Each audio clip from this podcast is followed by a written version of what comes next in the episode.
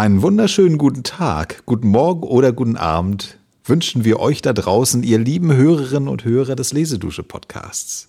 Ulrike ja. und ich Hallihallo. begrüßen euch zu einer neuen Folge. Und ich habe gerade zu der Ulrike gesagt, dass ich das so ganz toll finde, dass ich über unseren Podcast immer neue, ganz tolle Menschen kennenlerne, die ich nicht gesucht hätte. Ja, und was ja auch toll ist, darüber haben wir auch gesprochen, dass sich das jetzt immer mehr zu einem ganz fantastischen Teppich webt aus den verschiedensten Persönlichkeiten, die sich da begegnen im Laufe die der sich Zeit. Kennen, genau, die äh, sich kennengelernt haben. Und so ist es auch in diesem Fall.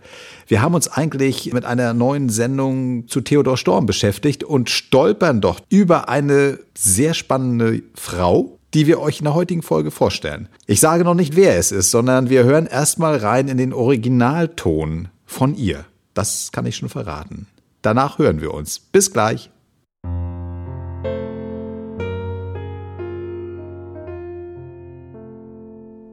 Von jungen Mädchen findet man's entsetzlich, wenn sie ein Selbst sein wollen.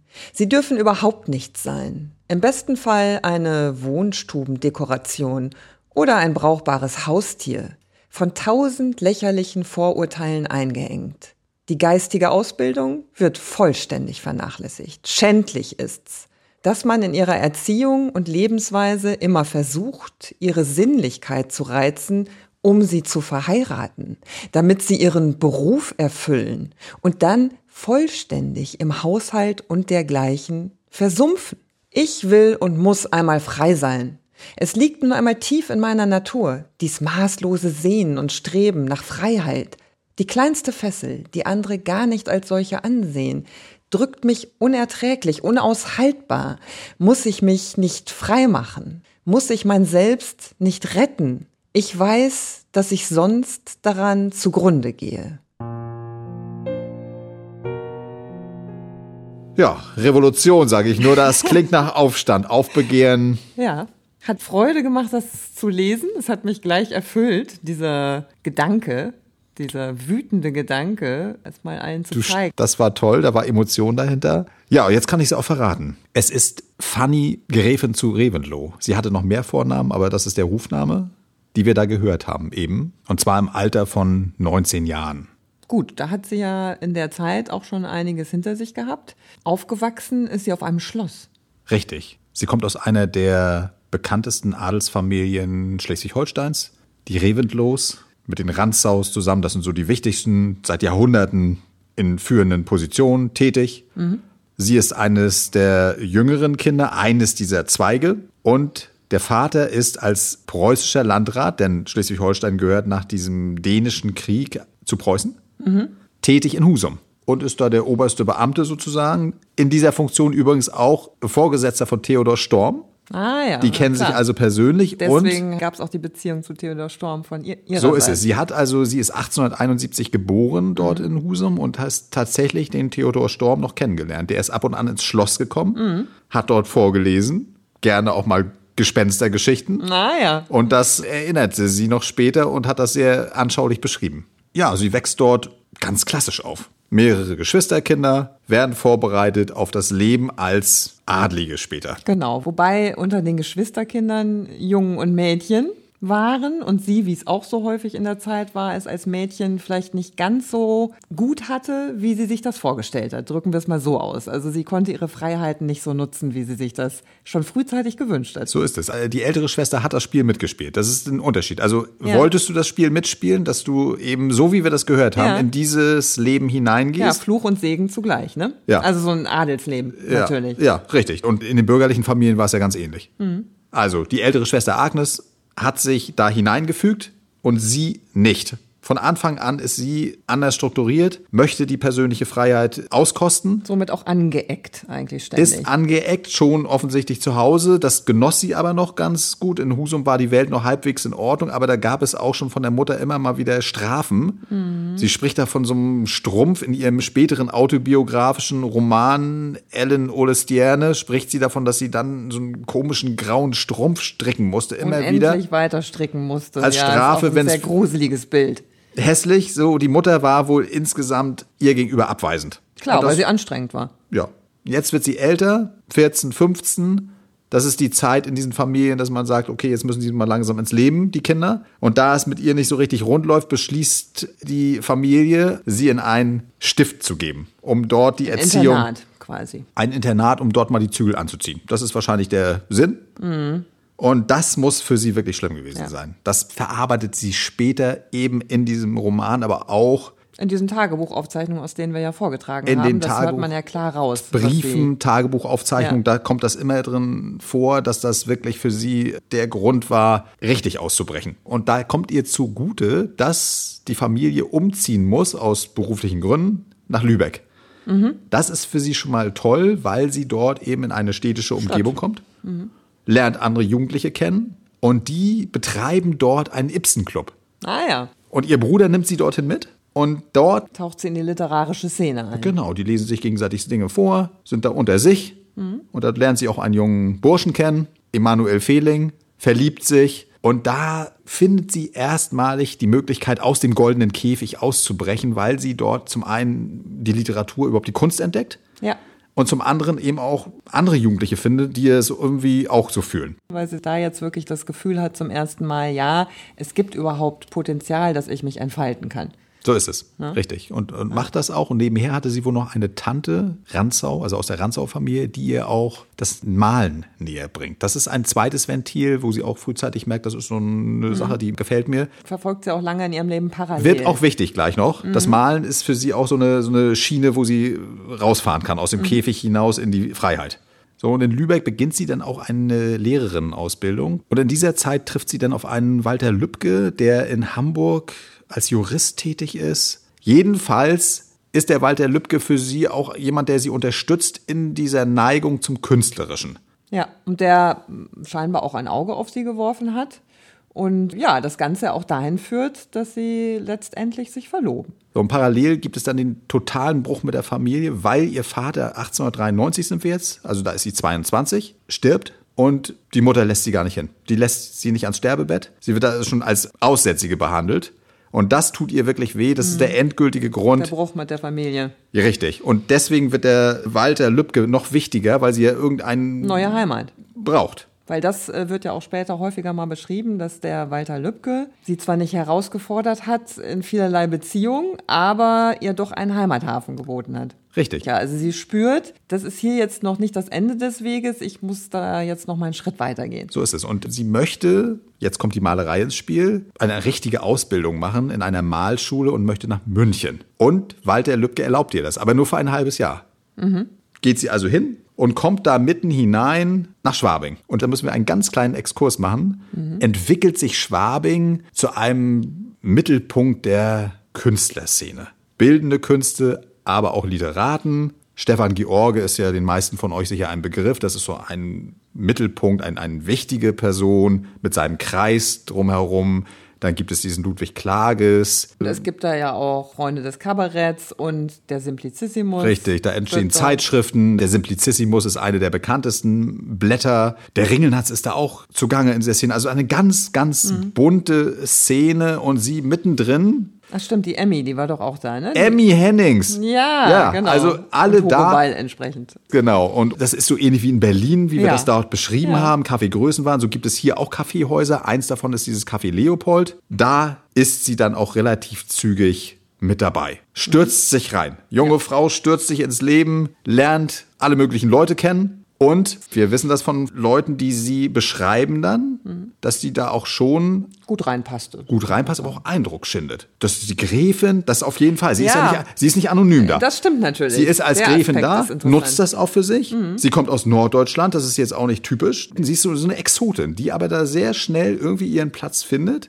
Respekt findet dort. Mhm. Und das halbe Jahr ist rum. Ja, und bis dato ja auch eigentlich noch nichts Literarisches vorzuweisen Nein. hat, also sich voll auf ihre Malerei konzentriert. Richtig. Macht Aber das auch- mischt da trotzdem mit und hat auch diverse Affären, über die sie ja auch ganz offenherzig immer wieder berichtet. Es geht das hin und her, also das halbe Jahr ist rum. Ja. Sie möchte aber eigentlich nicht nach Hause. Äh, ja, da ließe sich vielleicht noch ergänzen an der Stelle, weil das für ihr weiteres Leben schon auch von großer Bedeutung ist, wird sie schwanger in München, während der Walter Lübcke ihr das ermöglicht. Der Mann, mit dem sie allerdings dieses Kind gerne großziehen möchte. Der findet das gar nicht so interessant, weil er lieber seinem Künstlerleben weiterfolgen will und rät ihr somit, den Walter Lübcke zu heiraten. Was sie dann auch tut. Als Tarnkappe. Total, als Tarnkappe. Ist natürlich eine total verrückte Entscheidung. Und kurz danach passiert dann auch noch das absolut Traurige, dass das Kind nämlich tot geboren wird und sie in dieser Ehe festsitzt, sich da aber gar nicht lange mit aufhält sozusagen. Also mhm. es ist für sie zwar eine schwere Entscheidung, sich jetzt von dem Walter Lübcke endgültig zu trennen und das macht sie auch, indem sie ihm wirklich alles gesteht. Das muss sie nachher noch teuer bezahlen, weil sie als Ehebrecherin dann mhm. nachher auch viele Schulden mhm. sich noch an den Hals hängt. Ja, das Schuldprinzip ist damals ja wichtig, genau, für die mhm. Verfahrensweise bei der Scheidung. Und sie ist da wirklich an einem Tiefpunkt, muss man sagen. Ja, wir haben schwere ja Depressionen. Tagebüchern gelesen, da haben wir ausführlich geblättert drin und da gibt es wirklich so einen fürchterlichen Eintrag auch vom Jahreswechsel 1896 zu 97. Da ist sie also 25 Jahre alt. Ja, wo sie total verzweifelt ist, krank, Schulden, also materiell geht sie auch nicht gut. Später hat einer ihrer Bekannten, der Erich Mühsam, den wir zum Schluss nochmal näher würdigen, hat auch sinngemäß geschrieben, er hat selten Menschen kennengelernt, die so viel Pech hatten. Naja, habe ich dir ja in der Vorbereitung auch schon mal gesagt, was ich bei ihr ja spannend finde. Natürlich zieht sie das Pech auch an, weil sie unglaublich viel versucht. So gehört das Scheitern auch zu ihrem Lebensprinzip dazu. Ja. Aber das ist natürlich häufig auch sehr schmerzhaft. Das ist Und diese so. schmerzhafte Seite, die kennt sie sehr gut.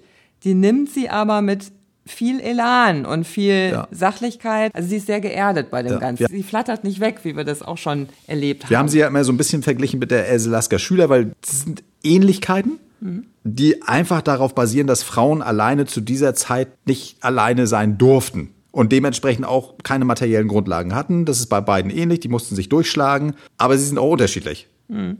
Und es ist uns schon so erschienen, dass die Fanny zu Reventlow praktischer unterwegs war, durchaus, und das einfach anpackt, auch in diesen Tätigkeiten. Sie ist eben nicht die auf einer Wolke schwebende Literatin, der es alles egal ist, sondern sie versucht alles Mögliche. Kartenabreißerin, also wirklich verschiedenste Jobs, würde man heute mhm. sagen. Ja, und sie hat vor allen Dingen auch einen sehnlichen Wunsch, den sie sich auch äh, recht selbstbewusst erfüllt. Und das ist ein Kind zu bekommen.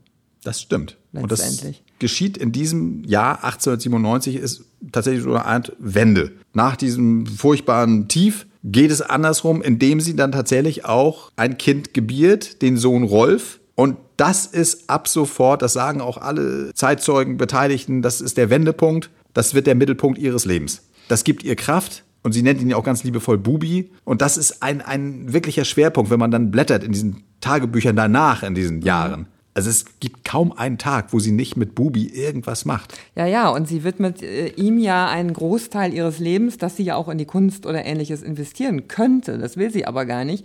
Sie äh, sorgt sogar dafür, dass er nicht ins schulische System reinrutscht, weil sie da ja auch selber die schlechtesten Erfahrungen gemacht hat.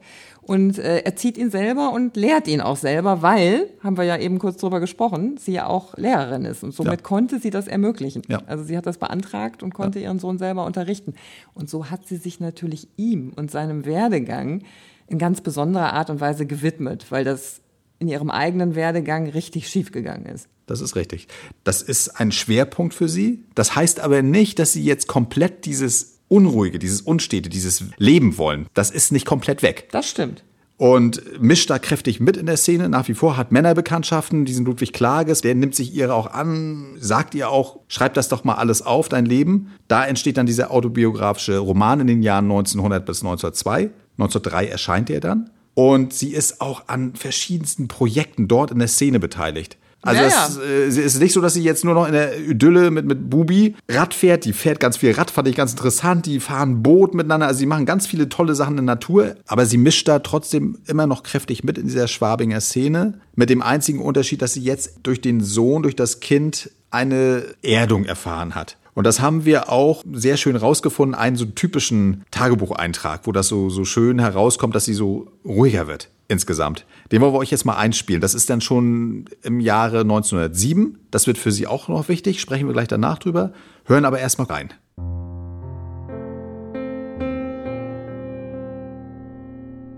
Endlich wird meine Seele einmal ruhig und kommt ins Gleichgewicht. Ich freue mich an allem, an meinem ganzen Leben. Die Götter haben mir doch Unendliches gegeben. Vielleicht geben sie mir noch einmal alles, nur, dass ich jeden Tag von neuem alle meine Kräfte zusammensammeln muss. ist der einzige dunkle Punkt.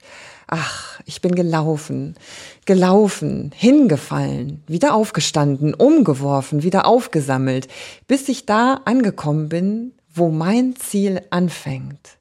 Angst und Zweifel, Kräfte versagen und Müdigkeit. Aber immer dahinter das Gefühl, ich muss noch etwas Großes zusammenbringen. Das verlässt mich nie. Allmählich kommt eine neue Zuversicht in mich hinein. Und dabei ein solches Genügen an meinem Leben, als ob das Pfund, mit dem ich wuchern könnte, doch noch da ist. Manchmal meinte ich, es wäre zu viel schon abgesplittert. Danken wir einstweilen den Göttern, dass sie uns die Jugend gelassen haben. Das ist unermesslich viel und ich hab sie noch. Wenn meine unruhige Seele einmal ruhig wird, so werde ich sie noch lange behalten. Sonst möchte die Jugend rasch dahin gehen. Und eine Liebe möchte ich jetzt, eine ganz jugendliche, maigrüne, wie voriges Jahr. Da sind wir wieder und. Ja, das hört sich ja fast schon wie so eine kleine Quintessenz an. Aber sie sagt natürlich bewusst, es ist der Anfang ihrer Ziele. Also man hat schon das Gefühl, jetzt ist sie da angekommen, wo sie hin wollte. Sie hat einfach dieses große Vergnügen mit ihrem Sohn, was sie sehr genießt. Sie hat ein gutes Standing in der Szene. Sie macht sich auf zu ihren ersten literarischen Veröffentlichungen oder hat schon welche. Und ja, sie lernt auch noch jemanden kennen, vielleicht in dieser Stimmung, wenn es auch nicht diese Liebe ist, die sie sich vielleicht ausgemalt hat, der ihr auch nochmal im Leben Impulse gibt. Der ihr auch hilft. Das ist der Erich Mühsam, das ist auch ein ganz bunter Vogel, Anarchist, beschäftigt sich mit verschiedensten Dingen, ist da auch in Schwabing immer mal da, aber überall und nirgends. Aber im Jahr 1907 oder 1906, da ist man sich nicht ganz sicher, lernen die beiden sich näher kennen und er hilft ihr insofern, dass er eine Idee hat, wie sie ihre nie enden wollenden materiellen Probleme lösen kann, indem er eine ganz verrückte Hochzeit mit einem baltischen Baron arrangiert. Der braucht nur eine Frau, um an sein Erbe zu kommen. Ja, und dann toppt sie alle ihre Bemühungen mit einer Scheinehe. Das traut sie sich auch noch. Ja, das auch noch. Sie zieht das durch. Sie zieht es durch. Und ist vorher aber schon, weil das in, in, München dann wieder diese Geldschwierigkeiten da sind. Sie geht schon weg, kurz in Paris noch gewesen. Und im Jahr 1910 ist sie dann in Ascona. Und das sind leider nur noch für acht Jahre, weil sie sehr frühzeitig durch einen Fahrradunfall stirbt. Hm, durch die Folgen, ja. Ist das ihre Endstation? Aber findet dort auch die Ruhe, um zu schreiben. Also da widmet sie sich nun endgültig eigentlich. Da schreibt sie sehr viel. Ja. Und auch, das schockt sie auch gar nicht, dass diese tolle Idee mit dem Geld, das funktioniert alles nicht, weil sie eh nicht so viel ausgezahlt bekommt, wie es geplant war. A. B, das Geld, was ausgezahlt wurde, geht verschwunden in einer Bankenkrise. Plopp. Aber sie soll das laut Augenzeugen sehr gefasst hingenommen ja. haben und einfach, es geht weiter. Weil sie inzwischen ja auch ein schönes Leben da in Italien hatte. Sie ist ja auch nicht umsonst dann geblieben. Ja. Und hat sich da einfach, ja, äußerst wohl gefühlt. Ja und hatte trotzdem auch noch Kontakte, wenn gewünscht, zu anderen Persönlichkeiten ja. aus ihrem großen Freundeskreis. Auf jeden Fall. Und sie ist, muss ich auch sagen, mir irgendwie ans Herz gewachsen. Das ist eine ganz sympathische Person, die da auch so offen mit umgegangen ist, mit diesen Widrigkeiten, immer wieder aufsteht, wie wir das gehört mhm. haben.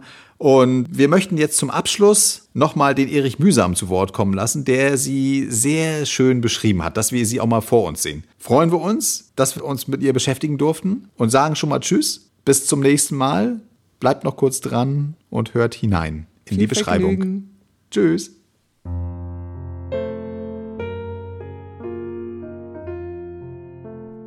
Im eigentlichen Schwabing lag das Café Leopold, wo Albert Langen und seine Mitarbeiter vom Simplicissimus ihre Erholung suchten. Da saß Karl Wolfskehl mit den übrigen Jüngern Stefan Georges, und hier kam ich zum ersten Mal mit der einzigartigen Frau in Berührung, deren große Persönlichkeit, die sich nur im Milieu Schwabings frei entfalten konnte, allein genügen würde, um Schwabings Bedeutung als Kulturbegriff sicherzustellen. Der Gräfin Franziska zu Reventlow. Von dieser außerordentlichen Frau, dem innerlich freiesten und natürlichsten Menschen, dem ich begegnet bin, gleichmäßig ausgezeichnet von höchstem weiblichem Charme, gepflegtester geistiger Kultur, kritischster Klugheit anmutigstem Humor und vollkommenster Vorurteilslosigkeit wird in anderen Zusammenhängen mehr zu sagen sein. Sie trug, außer ihrem Namen nichts an sich, was vom Moder der Vergangenheit benagt war. In die Zukunft gerichtet war ihr Leben, ihr Blick, ihr Denken. Und sie war ein froher Mensch, dessen Frohsinn aus dem tiefsten Ernst des Charakters kam. Wenn sie lachte, dann lachte der Mund und das ganze Gesicht, dass es eine Freude war, hineinzusehen. Aber die Augen, die großen, tiefblauen Augen, standen ernst und unbewegt mitten zwischen den lachenden Zügen. Die Gräfin war eine schöne Frau, ihr Äußeres von strahlendem Reiz und das Herz erfüllt von der Sehnsucht nach einer schönen und freien Menschenwelt.